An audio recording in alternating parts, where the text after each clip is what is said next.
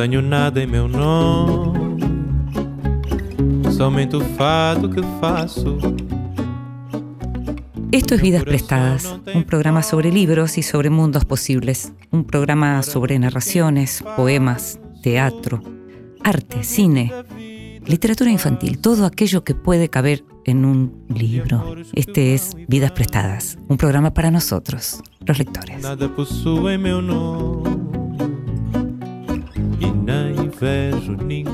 Personalmente me gusta leer en voz alta y me gusta y mucho que me lean en voz alta. Creo que no soy la única. Esta vez le pedimos al escritor Juan Matio que nos leyera. En voz alta. Cuentos breves, poesía, lecturas para compartir.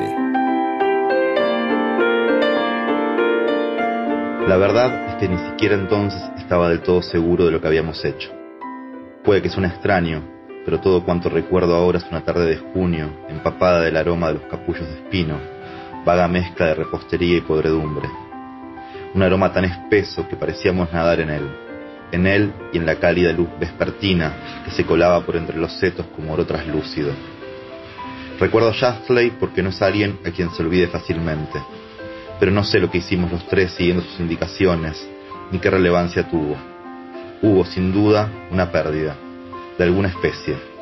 Que describieras lo perdido como inocencia era asunto tuyo. En cualquier caso, me pareció que hablar de inocencia implicaba ignorar demasiadas preguntas. Para Lucas y Pam fue mucho más fuerte desde el principio. Lo tomaron a pecho. Y después, quizás dos o tres meses después, cuando quedó claro que algo había salido mal y las cosas empezaron a torcerse, fueron ellos quienes me convencieron de que hablara con Shasley, a quien habían prometido no volver a ver nunca más. Querían saber si lo que habíamos hecho se podía revertir o anular de algún modo, si podíamos recuperar lo perdido. No creo que funcione así, les advertí, aunque era evidente que no me escuchaban. Tendrá que ayudarnos, dijo Lucas. ¿Por qué lo habremos hecho? me preguntó Pam. Este es un fragmento de M. John Harrison, El curso del corazón.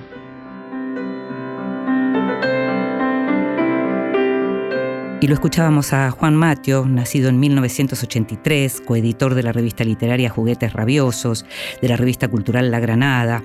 Eh, tuvo un breve paso por el periodismo policial en sitios como Cosecha Roja e Infojus. Su novela Tres veces Luz obtuvo una mención en el Premio Casa de las Américas en el año 2015 y en 2016 fue editada en la colección Negro Absoluto que dirige Juan Sasturain. Por su segunda novela, Materiales para una pesadilla, acaba de resultar ganador del tercer premio de la Fundación Medife Filba. Estás escuchando Vidas Prestadas con Inde Pomeráñez.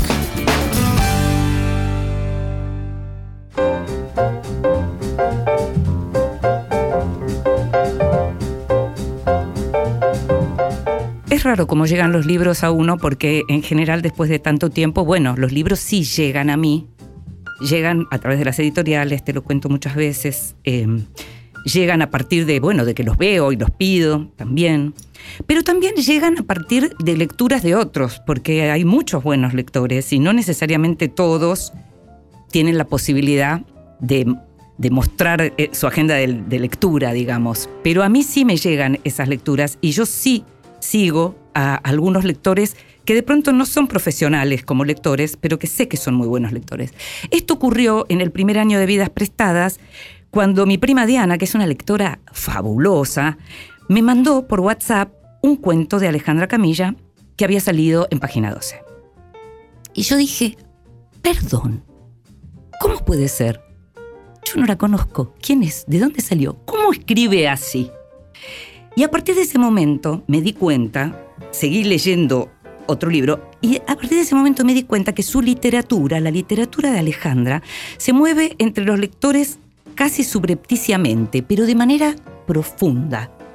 Como si en esa especie de sordina, digamos, como en esa idea alejada de los megáfonos de la industria editorial, radicara algo del espíritu de su obra. Los libros de cuentos de Alejandra Camilla recibieron varios premios y su nombre tiene hace algunos años un lugar de privilegio en la narrativa argentina, porque libreros y lectores saben apreciar esos cuentos y los divulgan a la manera de una misión, te diría. Alejandra nació en Buenos Aires, Argentina, en 1966. Es hija de padre japonés y madre argentina. Se formó en los talleres literarios de Inés Fernández Moreno y de Abelardo Castillo. Hay cuentos suyos en las antologías Por favor sea breve de Páginas de Espuma y Los que vienen y los que se van de Editorial Fundación El Libro, entre otros. Publicó Los restos del secreto en Editorial Olmo.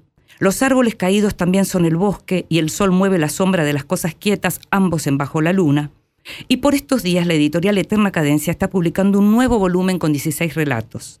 Se llama La paciencia del agua sobre la piedra y en la delicada y austera orfebrería de sus historias hay vínculos entre los humanos y los animales, que ya te anticipo, hablan, la vida cotidiana y los sueños, y también entre lo que se dice y lo que se sugiere. Gracias Alejandra Camilla por estar con nosotros. gracias a vos, Inde. Vos sabés que no solo te leí a partir de mi prima sino que te recomendé, y fue acá en esta misma radio, y ese mismo año, que en una entrevista que le hice, una de las entrevistas que le hice a Gastón Burucúa, em, llegó, vio el libro, y él siempre anda preguntando, ¿qué estás leyendo? Y se lo di. Y después me escribió Burucúa para decirme que tanto él como Aurora, su esposa, lo habían leído y les había encantado. De modo que esta idea de que tu literatura va de boca en boca, me parece que es así. ¿Vos sentís que es así? Sí, me lo dicen mucho y, me hace muy feliz. Eh, prefiero llegar por la gente, que es a donde voy, a donde intento ir, a los lectores, que por marketing. Claro, claro, claro. es como si el marketing realmente fuera la recomendación, la recomendación de cada uno de nosotros. Y hay como un entusiasmo diferente. Incluso los lectores que te los, eh, perdón, los libreros que te recomiendan.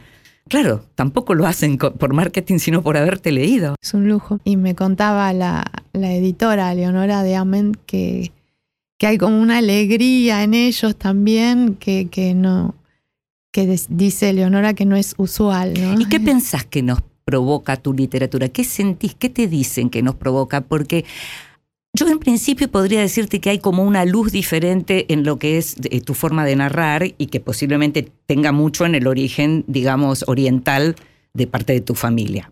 Uno podría decir eso, sería sencillo decir eso, sobre todo porque uno si mira los títulos de los últimos libros, de los tres últimos y demás, hay algo que tiene que ver con eso.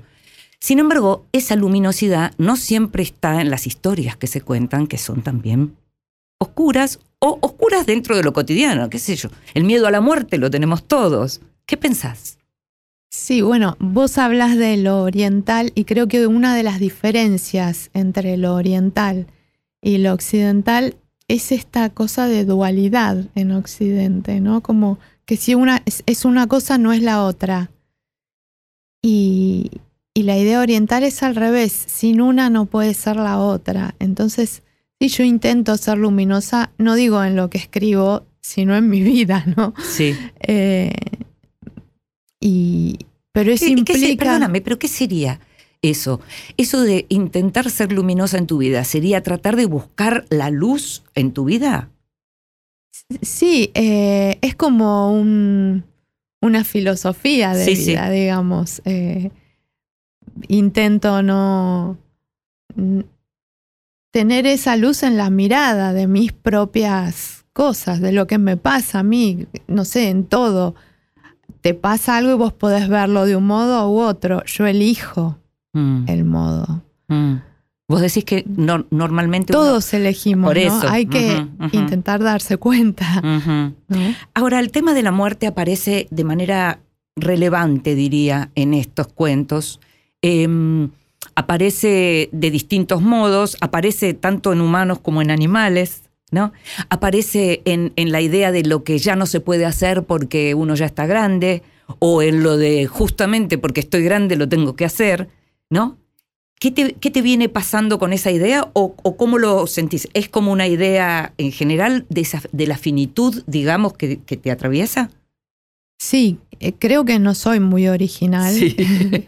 Eh, y sí, es una de mis obsesiones y me divierte mucho ver las distintas opciones que hay frente a eso. Como antes también te decía de la mirada, hay un, cuento en el libro anterior em, en donde hay tres, eh, tres como puntos de vista diferentes.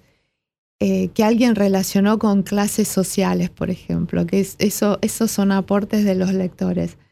Pero yo lo veía como modos de, de ver la muerte. Sí. ¿Qué hacer frente a la muerte? Como lo decías vos antes, Sí. un, con cierto humor trataba de, traté de tomarlo en ese cuento. Pero me divierte mucho eso, ver opciones. Alejandra, ¿cuándo? Porque yo mencionaba, porque lo, lo- lo leí en algunas entrevistas que te hicieron, tu formación con, con Inés Fernández Moreno, que fue entrevistada nuestra, eh, y con Abelardo Castillo, con el gran Abelardo, ¿no? Pero vos, ¿cuándo, ¿cuándo te sentiste escritora o cuándo decidiste que ibas a ser escritora? Viste que las, las grandes decisiones no suelen ser una sola vez, sino que uno las renueva, Sí. ¿no? Yo creo que me sentí más profundamente escritora con este último libro, con un cuento específico. Eh, ¿Con cuál? se llama Los ensayos. Sí. Y yo dudé mucho si publicarlo o no. Y, y en el momento en el que decidí publicarlo sentí que era escritora. Es el que está dedicado a. Inés, ¿no? Es el que está dedicado a Inés, sí. Eh, porque a posteriori de la decisión vi que era una decisión de escritora. Mm. La de, por ejemplo, cruzar tu propia vida con la literatura, con la Sí, ficción, digamos. sí. Sí, ser, eh, ser cualquier otra cosa o escritora. Y ahí decidí ser escritora. Mm. ¿Trabajaste mucho particularmente ese relato? Eh, digamos, ¿es diferente el tiempo que, que le dedicas en el sentido de que algunos salen realmente más fácil y otros llevan muchísimo tiempo, como podría pasar con una novela? Totalmente, Mm. totalmente. Hay un cuento que está también en el primer libro, En los árboles, que se llama El Pozo, que es uno Sí. de los más largos que escribí. Lo escribí de una sentada, Mira, en menos de media hora. Lo había obviamente pensado mucho tiempo. Y la última frase tardé dos, tres meses para escribirla. O sea que el- el- la extensión del cuento no tiene nada que ver con el tiempo que... tardaste dos o tres meses en elegirla, Sí. sería en ese sí, caso también, claro, ¿no? Claro, claro. Porque claro. eso es algo que a veces es interesante de pensar y a mí me gusta mucho preguntarle a los escritores. Esta idea de, bueno, está lo que se escribe y está todo lo que no se escribe o todo lo que se echa y, y- y- y se empieza de nuevo. ¿No? Totalmente, totalmente. Y a veces tenés que, que dejar afuera cosas que te gustan mucho. Eso también es interesante porque ahí también es una decisión de escritor, porque priorizas el cuento por sobre tu ego, digamos. Sí. Algo que decís, "Uh, esto está buenísimo, me salió bárbaro y lo tenés que dejar afuera para que el que brille sea el cuento. Sos casi, sos el escritor y el editor o curador del cuento en Totalmente, un punto, ¿no? Y eso tiene que ver con una mirada, que, digamos, aprendida, eso tiene que ver con una mirada natural tuya de, for- por formación lectora. ¿Dónde- ¿De dónde crees que salen esas miradas? Sí, yo creo que primero soy lectora, obviamente, como cualquiera que, que escribe. Eh, y después sale como de, de un compromiso. Si realmente te comprometes con el cuento, tu ego va a quedar por debajo de, de, de- de que el cuento se realice, ¿no? Mm.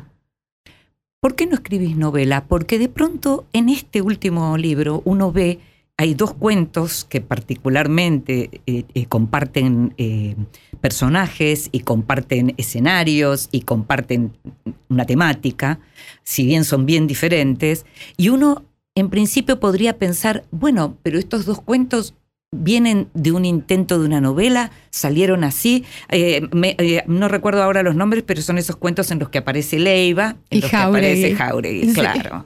¿no? Que, se, que, que se, que se odiaban tanto que se amaban. Sí, se Y se necesitaban. Exacto, sí, sí. exacto. Eh, bueno, eso es de un intento de, de una especie de Winesburg, Ohio, de muchas historias en una misma localidad. Sí. Pero también me, a mí me gusta mucho la idea de obra más que de cada libro. Entonces pensé, si voy a hacer mi Waynesboro, Ohio, me gustaría que estuviera disperso por distintos libros. Eh, entonces ahora fueron esos dos y ya seguirán creciendo ese, ese lugar. Qué interesante, ¿no? Porque eh, vengo leyendo algunos autores que trabajan así, porque por ejemplo Eduardo Halfon también trabaja así, ¿no? Con esa dispersión, que se da además con el fenómeno de que en su caso en cada lugar lo editan distintas casas y entonces une lo que son dos relatos o después otro publica uno solo. Em, digamos, va, va, va creciendo lo que es lo que vos llamas obra, que es efectivamente eso, y uno la puede encontrar como un puzzle desarmado, ¿no?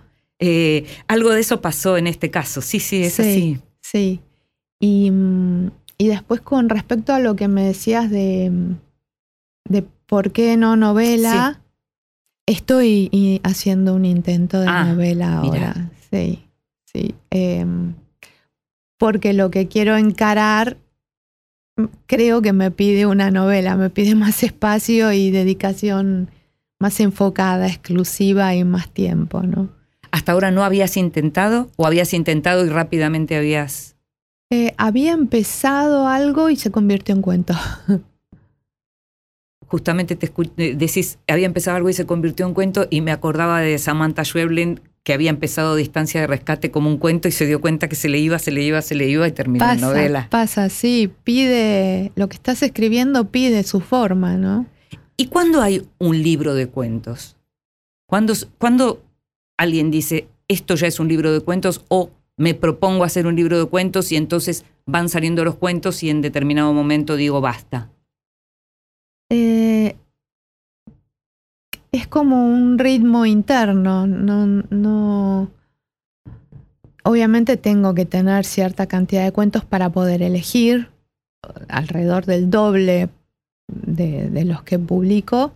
Y, y también ocurre algo raro porque no es que está terminado. De hecho, cuando tenía el libro, la idea del libro, agarré los cuentos que quería incluir y me quedaron unos huecos para los cuales escribí los cuentos específicamente.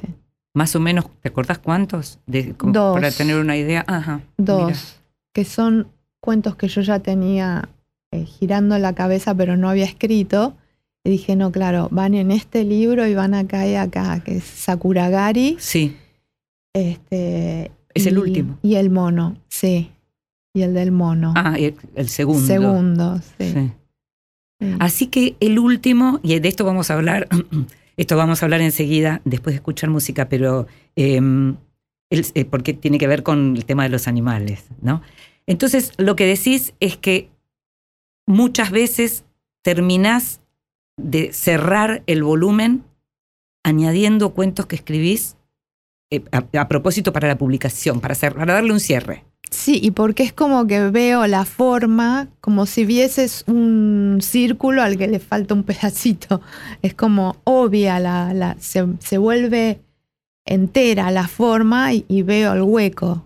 Entonces escribo el cuento que me parece que va en ese hueco. Vamos a ir a escuchar música, pero le cuento a los oyentes que mientras está hablando de la forma, Alejandra hace una forma, dibuja una forma con las manos, que es casi redonda. Pero enseguidita vamos a seguir hablando de esto. Every time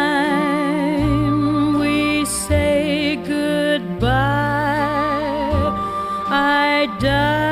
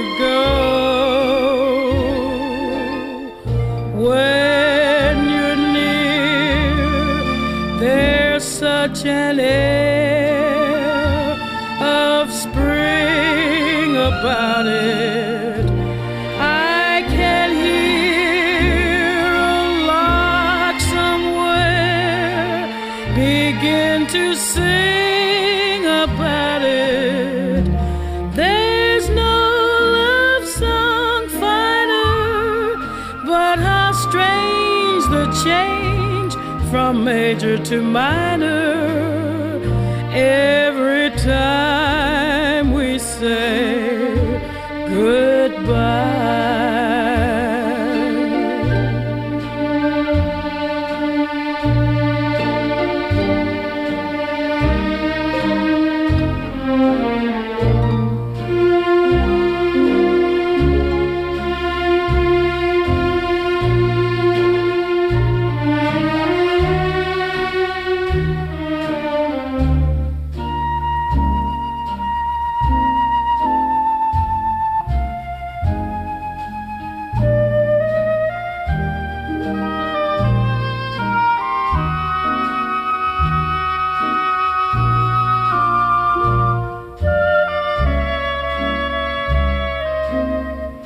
que decimos adiós, por Ella Fitzgerald. When you're near, there's such an air of spring about it. I can hear a lark somewhere begin to sing about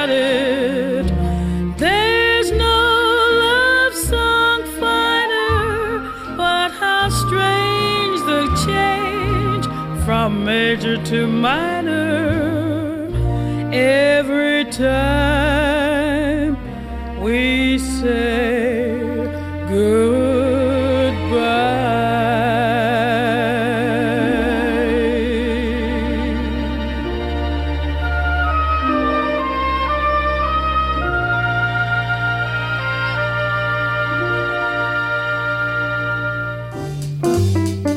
Bienvenidos. Libros recién salidos del horno que prometen grandes momentos. Y en este Bienvenidos podríamos decir que estamos dándole la bienvenida a un regreso y es el regreso de David Viñas. ¿Qué regreso de David Viñas? Un libro de Fondo de Cultura Económica que reúne textos críticos dispersos en un volumen que se llama Trastornos en la sobremesa literaria y que fue, digamos, los textos fueron seleccionados y hay un prólogo también de Marcos Sangrandi. David Viñas, el gran crítico y también narrador y también personaje de la polémica pública, del debate público en la Argentina por tanto tiempo, eh, alguien fundamental para todo lo que tiene que ver con la construcción de lo que entendemos hoy por literatura argentina, justamente por el modo en que él leyó la literatura argentina y el modo en que él armó la serie Literatura Argentina. De manera que este libro que acaba de llegar, Trastornos en la sobremesa literaria, es un libro para tener en cuenta, para entender un poco de qué hablamos cuando hablamos de literatura argentina, de esa literatura argentina que Viñas nos ayudó a entender y a ordenar. Otro título muy flamante se llama En el umbral de la nada, Mark Rothko, La imagen más allá del espacio. El autor es Marcelo Barizón, la, traducción es de Iván Acosta, fue publicado por Mar Dulce y es un análisis de la obra de este pintor tan importante en lo que fue el siglo XX, tan relevante, que hizo de la mancha de color, digamos, un estilo que también, y, lo hemos leído, por ejemplo, en, en eh, El nervio óptico, el libro de, de María Gainza, la historia del propio Rothko sufriendo con aquello con lo que tuvo tanto éxito. Bueno, en El umbral de la nada fue publicado por Mar Dulce. Y agradecemos a Mercedes Corín, que nos mandó a veces El Cambio, publicado por Metrópolis, un libro en donde justamente ella trata de aquello que trata todos los días y es de animarse al cambio. Es un libro que, que a través de casi poemas, diría, eh, eh, y con pinceladas de color, que está muy, muy, muy bonito, habla de esto que ella, en lo que ella trabaja y que es esta idea de el cambio no necesariamente es tirarse al vacío, el cambio puede ser tirarse a una vida mejor. A veces el cambio de Mercedes Corín, publicado por Metrópolis.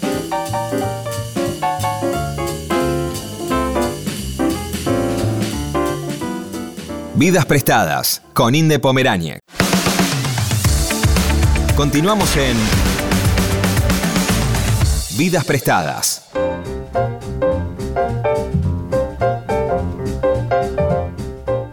Y seguimos en Vidas Prestadas, este programa sobre libros y sobre mundos posibles, y nos estamos dando el gusto de conversar con Alejandra Camilla a propósito de su nuevo libro, La paciencia del agua sobre cada piedra, su nuevo libro de cuentos. Hablábamos de la construcción de los cuentos y háblame de los títulos. ¿Por qué estos títulos? ¿Cómo se te ocurrió empezar a titular los volúmenes con estas líneas que en realidad son largas, son casi un haiku en sí mismo y, y sí remiten al- siempre a alguna de las partes del libro, naturalmente, pero ¿cómo se te ocurrió? No se me ocurrió. Eh, el primero, Los árboles caídos también son el bosque. Leí el cuento en, en el taller de Abelardo y Abelardo me dijo, ya tenés nombre para el libro. El segundo era un, un pedacito de uno de los cuentos, La Sí. casa, que me gusta mucho. Y cuando lo formulé, me quedó de casualidad, de- de- con la misma métrica y, y- y el mismo modo de acentuar y todo. Y el tercero me pasó algo parecido. No fue como muy natural, no, no, no fue muy buscado. Ocurrió. Son. Te lo pregunto porque son títulos hermosos pero largos, que son inusuales en ese sentido, ¿no? Que es algo que también te destaca. Por eso me, interesaba. Y así que fue Abelardo el que el primero que lo vio así, que lo vio como posible título. Súper interesante. Hablábamos recién de- del último cuento del nuevo libro y hablábamos de animales que hablan. ¿Qué pueden decir los animales que los humanos no dicen? ¿Qué, te, ¿Qué sentís que te dieron los animales en estos cuentos como respuestas que de pronto no pueden dar los humanos? Viste que cuando empezamos a conversar te decía, me gusta mucho la idea de, opciones en el sentido de miradas, de, de, otros puntos de vista, y eso me lo dieron los animales. Eh, obviamente, yo no sé nada eh, científicamente de animales. Eh, no sé si un mono podría hacer eso o, o qué piensa un gato, pero me da la opción de imaginar otro punto de vista, ¿no? Mm. Y también como la idea de la, pensaba como, como la reflexión de los humanos a partir de, de tener a alguien a quien dirigirse, ¿no? Como, en lugar de hablarse a uno mismo, hablarle de pronto a alguien que está tan cerca como puede ser en, en- en- en la mayoría de los casos los animales que, eh, digamos, que acompañan la vida de los personajes, ¿no? Es que son una especie de, de alter ego, Claro, ¿no? claro. Eh, De hecho, en el mono está dicho eh, me- algo así como me gusta mirarlo porque veo cosas, Sí, aprendo de él y Sí, de mí. sí, sí, sí. Pero también hablan entre ellos. Sí. Ese, ese Rawson relato, y- claro, el relato de Rawson de los perros que salen. Oso y Rawson. Sí, es Sí. muy interesante. Ellos, ellos hablan, pero viste que también hay otros dos sí, que, que juegan claro. como cualquier perro, que no les interesa. Menos la, filoso- la filosofía no es para ellos. No, no, corren palitos y. Como en los humanos, tal vez. Claro, ¿no? totalmente, totalmente. ¿Ese cuento lo escribiste hace mucho? ¿Ese cuento lo Ese tenías cuento pensado? lo había escrito muy cortito hace mucho, porque me divertía mucho la idea. Pero había escrito como, como si dijera solo el hueso.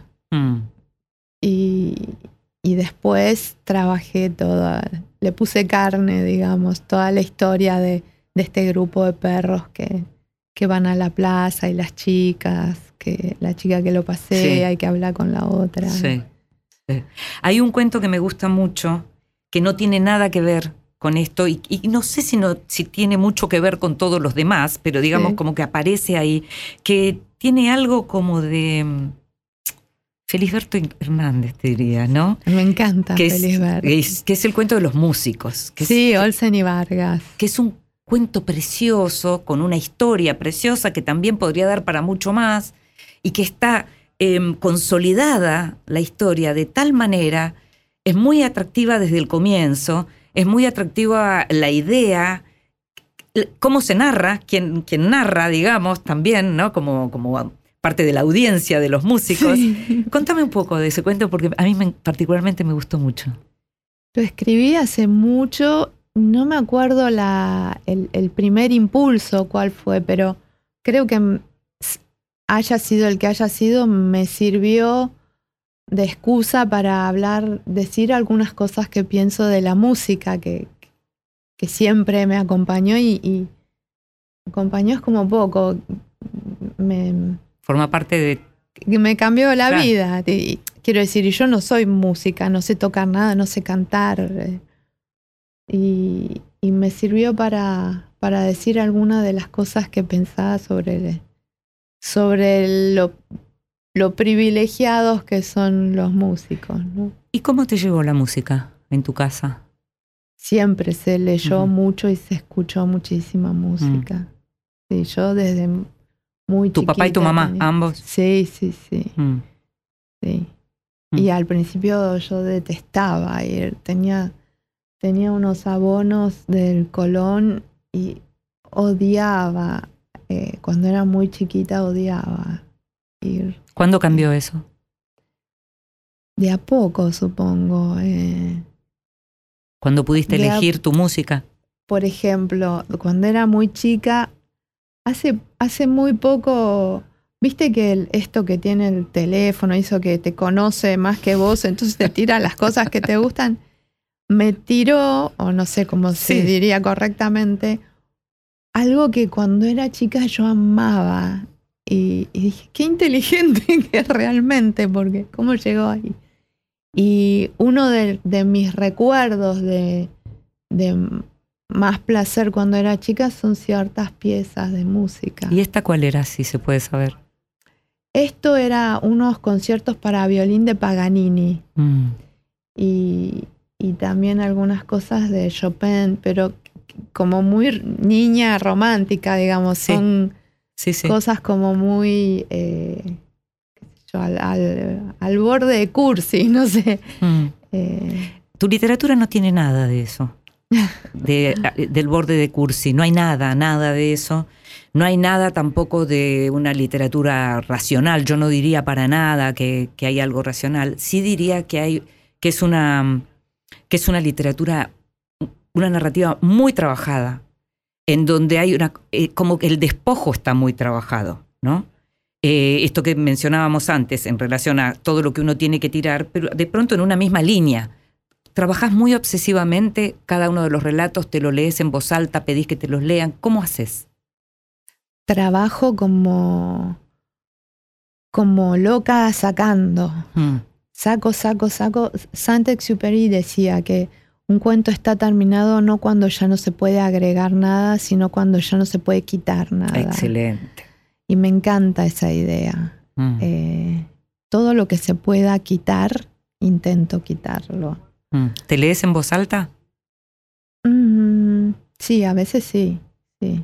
En algunas situaciones en particular, cuando sentís que hay... Porque lo que uno no encuentra en tu literatura es ripio, no hay ripio posible. O sea, está realmente todo como, como, como pulido, por decirlo de algún modo. Bueno, ¿no? es la idea que tengo Mm. cuando trabajo, sí, de, Mm. de quitar despacio, quitar, quitar, quitar. Mm.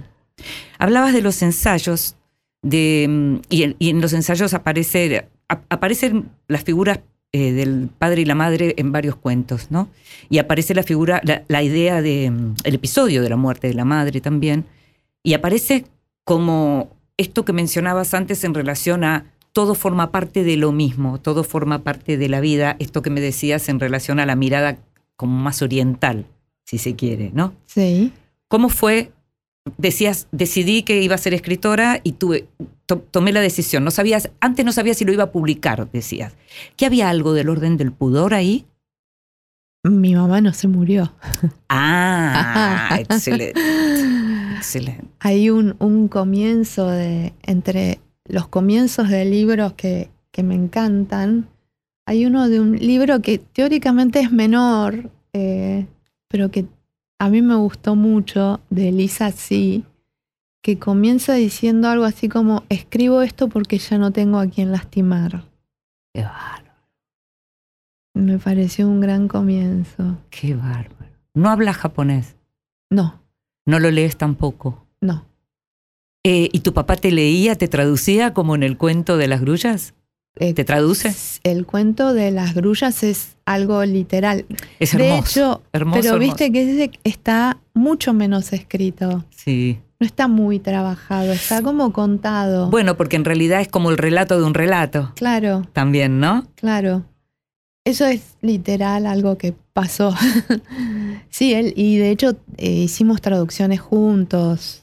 Sí, siempre me, Con me leyó. Claro, con las traducciones, además con esta idea de que, mm, claro, hay que saber la lengua original, pero hay que saber también la lengua mucho, la lengua a la que se traduce. Lo hablábamos eh, la vez pasada con Laura Whitner, ¿no?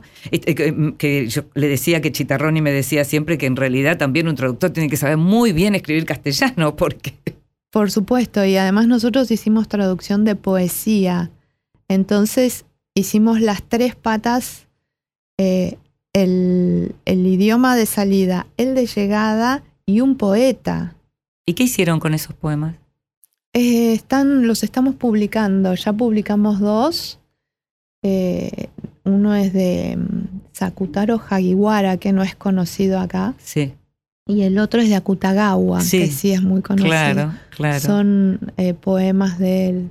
¿Qué te pasa con la poesía? Hablábamos de la música, vemos cómo trabajas los cuentos y claramente también hay como una luz poética en esos cuentos. ¿Qué, qué te pasa con la poesía y cuál es la poesía que lees y que te gusta? La poesía, ¿qué me pasa? Es, para mí es como la cumbre de la literatura, ¿no? Mm, Eh, creo que en eso estamos casi todos los escritores de acuerdo, ¿no? Es como el- lo esencial. mm, Hablando de cuando ya no se puede quitar, bueno, claro. la poesía es eso. Pero justamente como está tan arriba, yo todavía no me animo a... Merodeo un poco en lo que escribo. Mm, ¿Y qué me gusta leer de poesía? Y yo soy muy desordenada, a pesar de haber ido al taller de Abelardo que te ordenaba mucho Sí. las lecturas, soy muy desordenada, entonces agarro, reviso las librerías y agarro lo que hay. Ajá.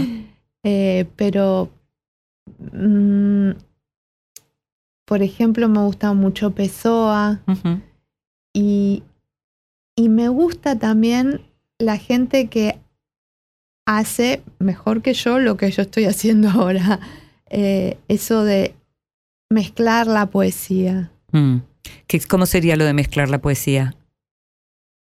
Eh, como romper los límites entre la narrativa Entiendo. y la poesía. Claro. Antes nombraste a Felisberto. claro. Para mí Felisberto tiene una cabeza, no sé si poética en el sentido em, de metáforas, sino en el sentido de romper estos límites, de una libertad mayor. ¿no? Me gusta. Está bueno eso. Em, decías, y tenemos que ir terminando, mencionabas Oh. que sí, yo me quedaría.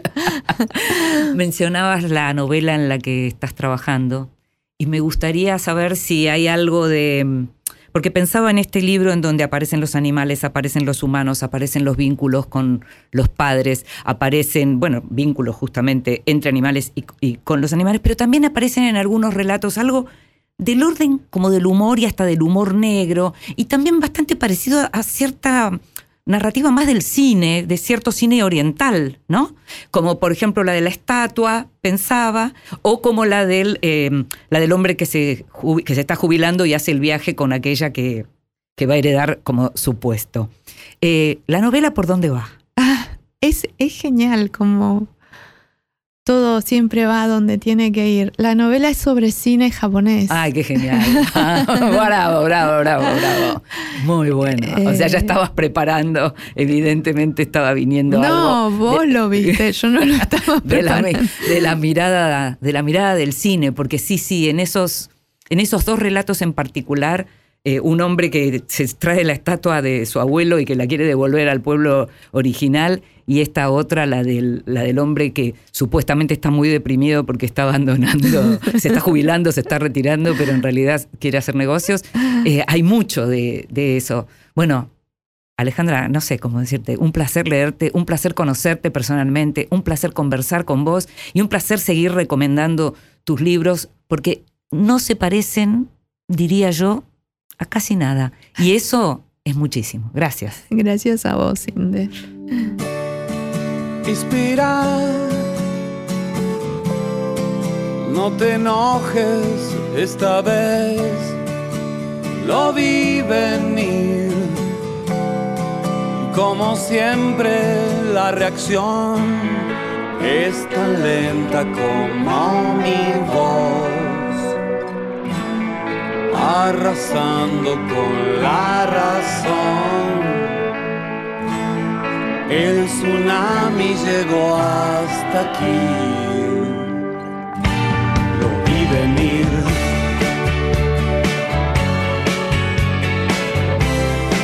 Si aprendemos la lección, sabrás que al fin el misterio es contradicción con todo aquello que conoces. A veces hago todo al revés. El tsunami llegó hasta aquí. Lo vi venir. todo se movió y es mejor quedarse quieto. Pronto saldrá el sol y algún daño repondremos, pero como soy, me quedo aquí. La tinta no secó en palabras dije muchas cosas, pero en mi corazón todavía queda tanto por decir, tanto por decir, tanto por decir. No me voy, Este es Gustavo Cerati. Me quedo me aquí. quedo aquí.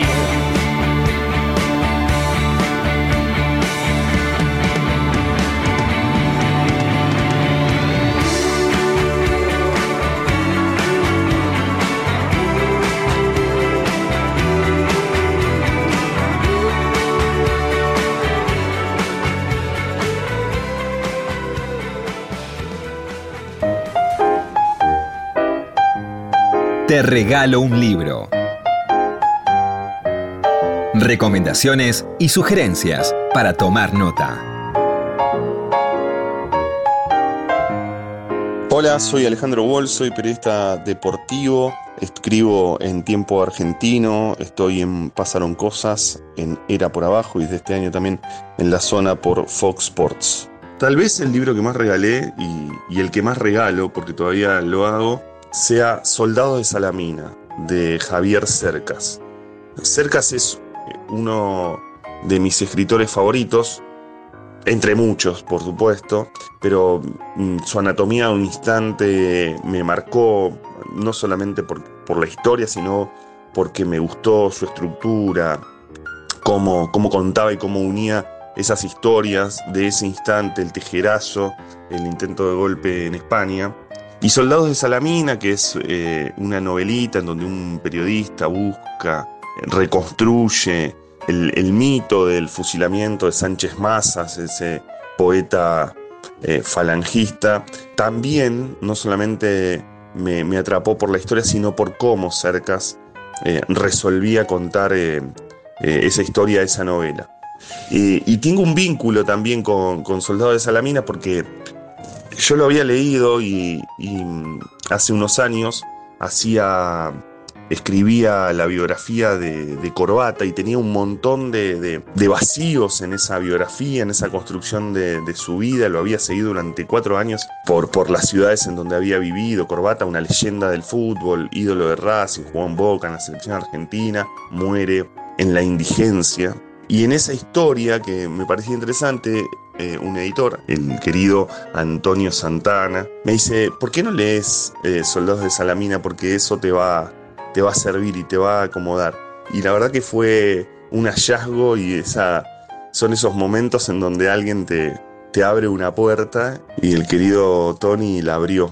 La abrió y lo hizo con Soldados de Salamina y lo hizo con Cercas. Este, poder encontrarle ciertas vueltas para poder encontrar una historia, ¿no? Para eso también a veces sirven los libros, no solamente para disfrutarnos en la lectura, sino como para que nos den herramientas también para nosotros poder contar las propias. Así que mi mesita de luz, elijo Soldados de Salamina. Y lo escuchábamos a Alejandro Wall, colega, periodista, también escritor, y hablaba de un librazo, de un librazo que se llama Soldados de Salamina de Javier Cercas. Soy fan de ese libro, soy fan de Cercas. Alejandro Wall es periodista especializado en deportes, tal vez lo conoces, lo conoces de escucharlo en la radio, por ejemplo, en Pasaron Cosas o en Era por Abajo, o de verlo ahora en la televisión, que está también en, en Fox en, en la zona. Tal vez lo leíste en Academia Carajo, El último Maradona, un libro que escribió con Andrés Burgo, Corbata al Wing y Ahora que somos felices escribe en el diario Tiempo Argentino y acaba de publicar junto con Gastón Edul la tercera, la historia de cómo la Argentina y Messi ganaron la Copa del Mundo de Qatar.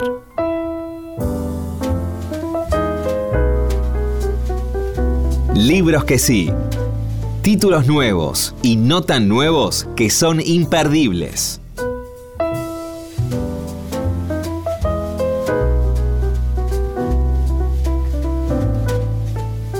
Y hoy en Libros que sí voy a hablarte de dos libros breves, chiquitos, pequeños y enormes. Uno es Editar Guerra y Paz de Mario Mochnik. Ya sé que no, tal vez no es un libro para todo el mundo, pero sí es un libro para aquellos que aman los libros y que les interesa saber cómo se hacen los libros. Mario Mochnik fue un gran editor argentino que vivía en España, vivió antes en Estados Unidos también, y que cuenta en este Editar Guerra y Paz publicado por Gris Tormenta cómo fue que llegó a traducir y editar y hacer una publicación de Guerra y Paz de Tolstoy cuando ya existían en español, pero no lo satisfacía. Él sentía que faltaba algo. Cuenta cómo desde los 14 años que leyó la primera vez, leyó cuatro veces eh, Guerra y Paz de Tolstoy y cuenta también cómo convenció a la traductora, una mujer que en ese momento tenía 90 años, para que finalmente eh, aceptara traducir el, el, libro. Lidia Cooper se llamaba la traductora, Ida Vital escribe el prólogo de Editar Guerra y Paz y te aseguro que es un libro increíble en donde lo que ves es cómo un editor es bastante más que alguien que publica libros. Es básicamente, te estoy hablando de un editor en serio, es básicamente un lector que necesita llevar lo mejor de lo que concibe como literatura a los lectores. Editar Guerra y Paz fue publicado por Gris Tormenta. Solo vuelo en tu caída, una novela que salió en un libro anterior de esta autora Maguela Baudouin que es eh, venezolano-boliviana, yo no la conocía, fue publicada ahora por Odelia, Solo vuelo en tu caída. Te decía que es una novela novel que salió eh, en un libro, en un volumen de cuentos, pero en la Argentina lo acaba de publicar solo Odelia.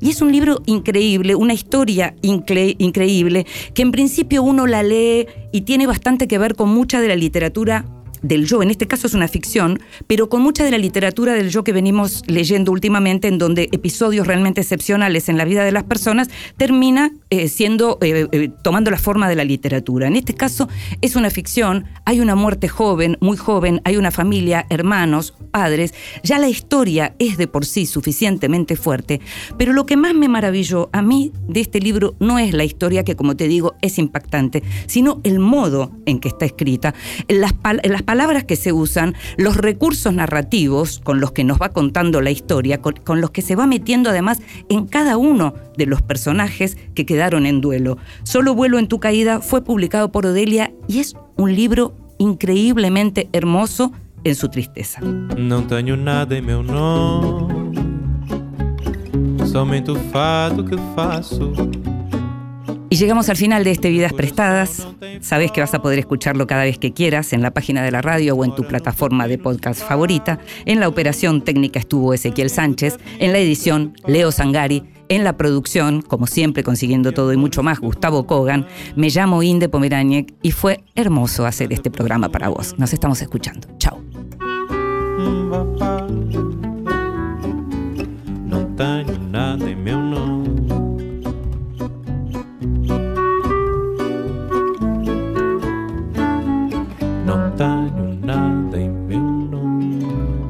Vidas prestadas con